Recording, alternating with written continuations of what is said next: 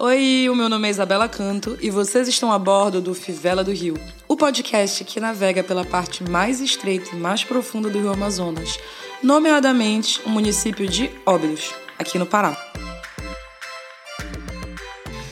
Nessa viagem, eu vou levar vocês para conhecer algumas das histórias e personagens e lugares que permeiam essa cidade, que é uma das mais antigas do nosso estado. Então, vamos nessa? Esse podcast é sobre Óbidos. Para muitos, esse nome não evoca nenhuma lembrança. Por isso, eu resolvi começar esse primeiro episódio perguntando para algumas pessoas o que que passa na cabeça delas quando elas pensam em Óbidos. A primeira coisa que me vem na cabeça quando eu penso em Óbidos é Óbidos de Portugal, muralhas, muros muito altos, pedras grandes e uma coisa meio medieval, assim. Quando penso em Óbidos, penso em castelo, muralhas, uh, Natal, chocolate e festival literário. Acima de tudo, criatividade. Para quem não é do Pará, a primeira ideia que surge é uma fortaleza portuguesa construída para resistir à invasão dos mouros. Para quem é daqui, o cenário já é um pouquinho diferente. Bom, é, quando eu penso em Óbidos, eu penso no Rio Amazonas, primeiramente, que banha a cidade, eu sei. É uma cidade nas margens do Rio Amazonas. Quando eu penso em Óbidos, eu penso em Rio Amazonas, é, a parte mais funda do Rio Amazonas, eu penso. Amiga, sobre Óbidos eu não sei muita coisa não, mas geograficamente assim onde fica, que fica no oeste do, do Pará, é, do lado esquerdo do Rio Amazonas, da, ali naquela parte da garganta do Rio Amazonas. Eu não escutei tantas coisas e, na verdade, eu queria descobrir como é Óbidos. É dessa Óbidos que a gente está falando, da, do município localizado no oeste do Pará, quase na fronteira com o estado do Amazonas. Óbidos se localiza na parte mais estreita e profunda do rio Amazonas, o maior rio do mundo. As serras daqui já testemunharam muita água rolando, e é por aí que a gente vai navegar. Outra coisa que as pessoas lembram quando falam de Óbidos é uma festa popular que acontece aqui na cidade. Eu penso em Óbidos me lembro do carnaval, porque eu lembro das fotos que eu sempre vi de blocos de rua na cidade e as pessoas com trigo no rosto e fantasiados e enfim muita animação, brincadeira e é, sempre pareceu muito divertido, sempre tive vontade de conhecer. Amiga, o que me vem na cabeça quando eu penso em Óbidos são aquelas máscaras de carnaval, sabe? Assustadoras. O carnaval de Óbidos é o melhor da região. Porque tem um, um quê de carnaval, assim, né? É, carnaval veneziano, né? Um, um, um resgate aí de um tipo de carnaval europeu de baile de máscara e tal. É, mas eu acho elas neurantes, vou ser muito sincera. Eu entendo a Carol. Quando eu era criança, eu também morria de medo do mascarado fobó, que é essa máscara que ela falou que parece carnaval europeu. O Carnaval X, que é o Carnaval de Óbidos, é muita onda, e mais tarde a gente vai falar um pouco mais dele. Outra coisa que foi comum em todos os relatos foi a distância e o desconhecimento da região é uma coisa meio longe, longínqua, bucólica e cheia de contraste. Para ser honesta, eu não sei muito sobre óbidos e acho longe. E é engraçado com essa perspectiva de belenense, né? A gente achar as coisas longe. Bem, quando eu escuto falar de óbidos, eu sei que é bem longe, que fica para perto de Santarém, fica perto de um rio. E é isso, quando eu penso no, em óbidos, eu penso no desconhecido penso num lugar interessante, numa cidade interessante, é, em toda essa curiosidade que o desconhecido nos provoca. Eu tenho muito, muito, muito interesse em conhecer. É, Óbidos é realmente meio longe. Bora se situar geograficamente. Descendo o rio de Manaus, Óbidos está a um dia e meio de viagem. Subindo o rio de Belém, a distância passa a ser três dias de viagem de barco. Partindo de Santarém, onde o Tapajós e o Amazonas se encontram, são seis horas de barco, mas já existem opções de lancha que fazem esse trajeto em menos de três horas. Normalmente é assim que eu chego lá. Enfim, eu acho que é longe o suficiente para considerar que ir para Óbidos é uma aventura. E como eu vou sempre lá, olha só o relato que a Kalinda deu. Amiga, muito que sinceramente Óbidos me lembra tu, porque desde sempre, né, que a gente é pequena, tu ias para lá. E então, Óbidos para mim é o interior da Isabela. É isso. Pois muito que bem, Óbidos realmente é o meu interior. E eu acho que, pra, antes de falar mais de Óbidos, eu acho que seria muito legal que eu me apresentasse, já que eu vou ser a guia de vocês nessa viagem. Então, meu nome é Isabela Canto, eu em 95 nasci em Belém, mas as minhas raízes estão bem fundas ali no oeste do Pará. Eu digo isso porque três dos meus quatro avós e a maioria dos avós dos meus avós também são da região de Várzea, que se forma na parte mais estreita e profunda do rio Amazonas. Nenhum deles nasceu exatamente na cidade de Óbidos, mas se tu perguntar de onde eles são, eles vão dizer que eles são de lá. Na verdade, por parte de pai, eu faço parte da primeira geração da minha família que não nasceu na beira do rio. O meu pai nasceu no Paraná da Dona Rosa, localidade na frente da cidade de Juruti. Na verdade, era na frente da cidade de Juruti, porque o Paraná desabou no final dos anos 80 por causa da força do rio Amazonas. E assim, isso é algo que me impressiona muito, sabe? Eu não moro mais na casa que eu nasci, mas eu não gosto da ideia que ela não exista mais. E só de pensar nisso, isso super ataca a minha ansiedade climática. Mas todo mundo parece que é bem tranquilo com isso. Acho que ninguém é doido de ir contra o Amazonas. Mesmo sendo nascida em Belém, eu sou de Óbidos. Passei minha, todas as férias da minha infância subindo e descendo as ladeiras da cidade forte, brincando com os canhões ingleses da Serra da Escama, pescando na orla da cidade. E eu amava Óbidos porque aqui os meus pais deixavam eu andar na rua sozinha, coisa que eles não deixavam fazer em Belém. Era muito comum que meu avô Bebé reunisse todos os filhos e netos para passear na balsa pelos Paranás, que são os braços de rio do rio Amazonas. E é inclusive dentro dessa balsa que a maioria das fotos de família da nossa família eram tiradas. A gente passava bastante tempo dando volta pelas ilhas do Rio Amazonas. E foram nesses lugares que eu vivi alguma das memórias mais bonitas da minha infância. Eu lembro de pular da balsa e flutuar só com o rosto para fora do rio, assustando a minha mãe por gostar de nadar no fundo, sem medo das piranhas e arraias. Eu era uma criança bem danada. Eu lembro de correr nos castanhais e levar bronca da minha avó por isso. Ela morria de medo que caíssem ouriços na nossa cabeça. Até hoje eu lembro disso como uma das memórias mais lindas que eu tenho na minha vida. Eu me sentia muito pequena, e eu realmente era bem pequena, mas eu tenho a sensação de que a dimensão das árvores me daria essa mesma impressão se eu caminhasse lá hoje. Aquelas castanheiras centenárias me faziam me sentir como se eu estivesse em outro planeta. Apesar dessa infância idílica, eu cresci em Belém, a capital do Pará. Belém, ou centro de Belém, se acha terrivelmente urbana. E eu confesso que eu também acho. Inclusive, de uns tempos para cá, eu comecei a apelidar a nossa cidade carinhosamente de Berlim do Pará, em homenagem à capital alemã. Eu cresci aqui ignorando totalmente o fato de que eu era amazônida.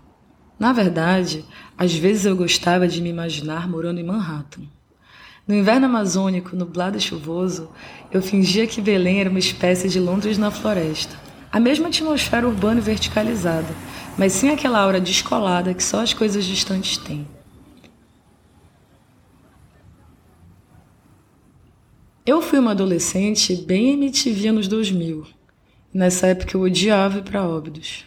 Para ser sincera, eu tinha aquela visão de que nada por aqui prestava. Meio que uma síndrome de Estocolmo colonial, sabe? Eu acreditava que nada que fazíamos era bom o suficiente se comparado com o que vinha de fora. Eu ouvia, só ouvia música de fora, eu só assistia filme de fora. Eu sonhava com um dia que eu ia fazer a Carlota Joaquina e eu ia embora para sempre dessa terra, batendo até o último grão de areia dos meus sapatos. E assim, a minha revolta adolescente logo se transformou numa inquietude. E eu comecei a movimentar todas as ferramentas que eu podia para ir embora daqui. Com 18 anos, eu me mudei para Portugal para estudar e eu nunca tinha ido lá antes. Na época, o meu sonho era ser diplomata e eu queria viver uma vida nômade institucionalizada. Sou uma mulher muito idealista, na verdade, eu queria salvar o mundo.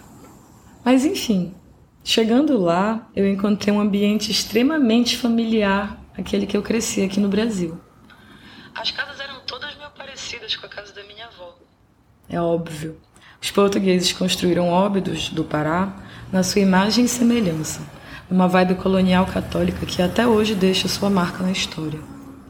Inclusive, essa semelhança é algo marcante na percepção das pessoas com quem eu conversei. Escuta só. Penso numa cidade portuguesa colonial encravada na floresta.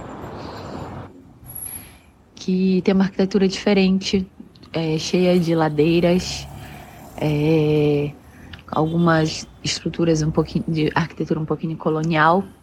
É uma cidade muito antiga aqui no Pará, né? Deve ser tipo 1600 e tanto, 1640 e pouco, não sei dizer, mas eu sei que é muito antigo. Não consigo deixar de pensar no fato do Pará ter muitas cidades é, com nomes de cidades portuguesas, como Óbidos, como Alenquer, como Santarém, Viseu. Na época, eu achava que os nomes iguais das cidades portuguesas não passava de uma terrível falta de criatividade. Mas hoje eu sei que era tudo uma estratégia de dominação para marcar o território com cruzes e escudos no meio da floresta amazônica. Que a língua portuguesa é uma marca dessa dominação e ela começa desde o pensamento. Lá em Portugal, eu descobri que eu não falava português, que eu falava brasileiro. E a partir dessas discussões que eu tinha que eu ia tendo lá, eu passei a me reconhecer cada vez mais brasileira e amazônida toda aquela vibe Carlota Joaquina que eu tinha na adolescência, aquele endeusamento da Europa como polo da cultura e conhecimento, meio que foi se dissolvendo. Porque eu comecei a perceber que se hoje a Europa é um polo, é uma metrópole, foi às nossas custas, foi às custas da colônia e da periferia do mundo que somos, né? Mas enfim, ser imigrante nunca é um mar de rosas. Mas, ao mesmo tempo, eu confesso que eu fui muito feliz em Coimbra, principalmente porque, além da faculdade, eu consegui me envolver com muita coisa diferente, como a rádio, o teatro, a boemia das repúblicas, até mesmo o rigor acadêmico da praxe. E lá eu fiz amigos para a vida.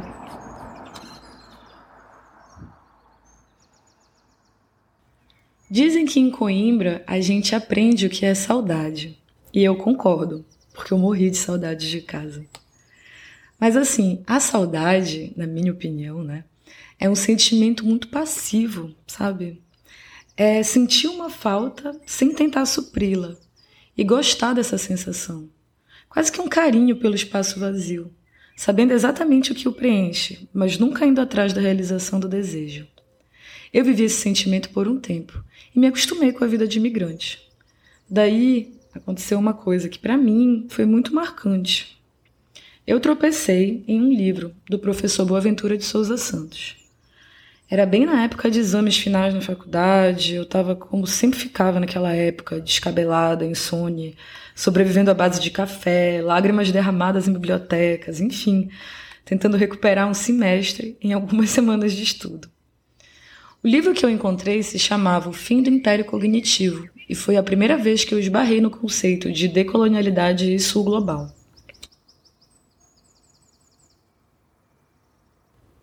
Eu tive a oportunidade de participar como ouvinte de algumas das aulas que o Boaventura ministrou, em 2018. E isso foi meio que um empurrãozinho que eu precisava para sair daquela passividade da saudade. Eu fui para Coimbra querendo ser diplomata, mas a burocracia me fez desistir da diplomacia no meio do caminho. Eu já sabia naquela época que eu não seria capaz de salvar o mundo, mas eu continuava idealista. E eu sabia que se existia um lugar onde eu queria fazer a diferença, era na minha terra.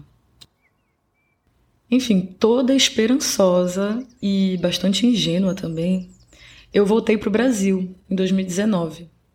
Um Brasil muito diferente daquele que eu deixei em 2014. E eu acho que quem viveu aqui no Brasil nos últimos quatro anos sabe muito bem do que eu estou falando. Os quatro anos sabe muito bem do que eu estou falando. Enfim, o caos. Mas pronto. Em Belém, eu abri o canto, um espaço dinâmico no primeiro andar de um edifício modernista, misturando umas tendências que eu tinha visto na Europa com algumas coisas bem típicas da nossa terra. A ideia era misturar inovação, história, passado e futuro, e eu me achava super antropofágica fazendo isso. E assim, foi muito legal. O canto foi a tela em branco que eu precisava. A gente viveu uma pandemia juntos. E eu brinco que o canto é meu filho, mas na verdade, eu acho que mais aprendi do que ensinei qualquer coisa ali. E assim, quem quiser conhecer, vendendo meu peixe agora, é só tocar a campainha. A gente está na frente da Praça da República, perto do Teatro da Paz e do Cinema do Teatro da Paz e do Cinema Olímpico, no primeiro andar do edifício Manuel Pinto da Silva, aqui em Belém. Mas enfim, em 2020, com a pandemia, eu fiquei muito tempo trancada em casa e eu descobri que eu tinha um superpoder: o teletransporte. Clinicamente, o nome disso é dissociação, mas enfim, a gente escolhe como encara as coisas. Eu fecho os olhos e consigo me teletransportar no tempo e espaço dentro das fotografias mentais que a minha memória tirou ao longo desses anos. Às vezes as memórias que eu navegava não eram nem minhas, mas sim lembranças de histórias que me foram contadas. E eu acabei percebendo que nessas viagens, Óbidos se tornou o destino mais frequente. E me veio a sensação, comparando com as outras realidades que eu vivi, que Óbidos é um lugar muito peculiar que é uma realidade única e que por muito tempo eu normalizei. E agora eu queria compartilhar um pouco dessa realidade do interior da Amazônia com vocês. Ah, eu acho importante também dizer que a história que eu vou contar aqui é um fragmento da Amazônia. É uma parte desse ecossistema complexo e biodiverso por natureza. Talvez para muitos seja bastante diferente da narrativa de Amazônia que quem é de fora está acostumado a ouvir. Eu me baseio muito na minha vivência e que muitas vezes é diferente da imagem colonial de Amazônia que é vendida, como se nós nos resumíssemos a florestas e comunidades tradicionais. Então eu queria dar esses avisos assim antes de começar, né, nesse primeiro episódio em que a gente está se conhecendo e tal. É, tudo que eu falo aqui é um fragmento da Amazônia. Eu não tenho em nenhum momento a pretensão de falar em nome da Amazônia inteira. Na verdade, eu acredito que a Amazônia são várias realidades diferentes. Então, eu venho aqui falar desse lugar que para mim é familiar e que para muitos é exótico e desconhecido. E assim, mesmo sendo um lugar muito familiar, para mim, Óbidos é um lugar meio mágico, cheio de história. Todas as vezes que eu vou para Óbidos, eu descubro alguma coisa nova. Talvez o fluxo intenso do Amazonas tenha a ver com isso. Tudo que navega entre Belém e Manaus tem que passar por aqui. Na minha cabeça, Óbidos é como se fosse uma espécie de Twin Peaks, aquela cidadezinha que ficou famosa nos anos 90 pelas mãos do David Lynch. Cheia de mistérios, personagens, descobertas. Sempre tem uma novidade do passado pra gente aqui. A gente caminha entre índias guerreiras e ilustres fundadores da Academia Brasileira de Letras entre canhões ingleses e inscrições rupestres. Óbidos, para mim, é uma cidade mágica. E a maior parte da pesquisa que eu faço é feita com base em narrativas orais, de pessoas reais. E assim, eu dou muito valor nessas narrativas porque eu sinto que quando a gente escuta alguém contando uma história, essa história tem um pedaço do interlocutor na mensagem. E em cada relato dá para ver um pouco da pessoa que está contando a história. Por isso, eu dou toda a licença poética, que faz parte da contação de história. Talvez a narrativa que a gente busca aqui seja menos de uma pesquisa de dados e fatos e mais uma história de realismo mágico amazônida. E mais uma história de realismo mágico amazônida todo o poder é imaginação, sabe? Dito isso, esse podcast tem um formato meio experimental, Então, cada episódio é construído da forma com que eu acho que mais se adequa ao conteúdo. Alguns episódios são mais narrativos, outros são frutos de conversa. E em quase todos, ao fundo, vocês também escutam paisagens sonoras da Amazônia. Pássaros, barcos, sons da floresta, da cidade. E todos esses sons que vocês estão escutando aí no fundo foram captados por mim. Que vocês estão escutando aí no fundo foram captados por mim. Eu tenho essa mania desde 2018. Eu ando com um gravador para cima e para baixo e gravo, que na minha cabeça é como se eu estivesse tirando uma foto do som. E aí tem essa biblioteca feita e agora compartilho um pouco com vocês essas fotos sonoras. Ah, e uma última coisa. Na minha cabeça, o Fivela do Rio, que é esse podcast, ele tem a forma física de um barco de madeira. Ele é um barco azul. Ele é aquilo que aqui na Amazônia a gente chama de popopô. Não é aquele gaiolão grande, cheio de rede que a gente é acostumado a ver imagens. Ele é bem menor do que isso. No Vela do Rio, a gente vai navegar nas ondas sonoras e viajar pelo tempo, subindo e descendo o Amazonas. O Fivela é azul e branco e o motor dele faz um barulho mais ou menos assim.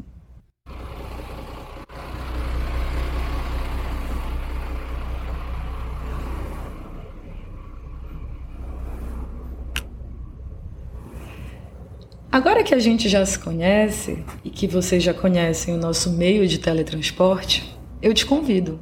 Vamos nessa? Semana que vem eu te espero aqui, a bordo do Fivela do Rio, o podcast que navega pela parte mais estreita e profunda do Rio Amazonas, no passado, presente e futuro. Esse podcast foi produzido com o apoio do Prêmio Pré-Amar de Arte e Cultura, oferecido pela Secretaria de Cultura do Governo do Estado do Pará, por todo o Pará. A trilha de abertura é do Kid from Amazon. Esse episódio foi escrito, produzido e editado por mim, Isabela Canto. Então, eu reparei que tem alguns errinhos aí de edição, mas tenham paciência, que esse é o piloto e eu ainda estou aprendendo a pilotar esse barco. Eu queria também agradecer aos áudios que foram enviados pela Carol Abreu Santos, pela Carol Abdon, Clarice Santos, Ian Vieira, Calinda Castilho, Mari Bandeira, Maura Prada, Tairan Furtado, Renata Monteiro, Vitória Machado e Yuri Jenkins. Também queria agradecer ao Matheus Estrela que me ajudou na masterização desse episódio. Obrigada, gente.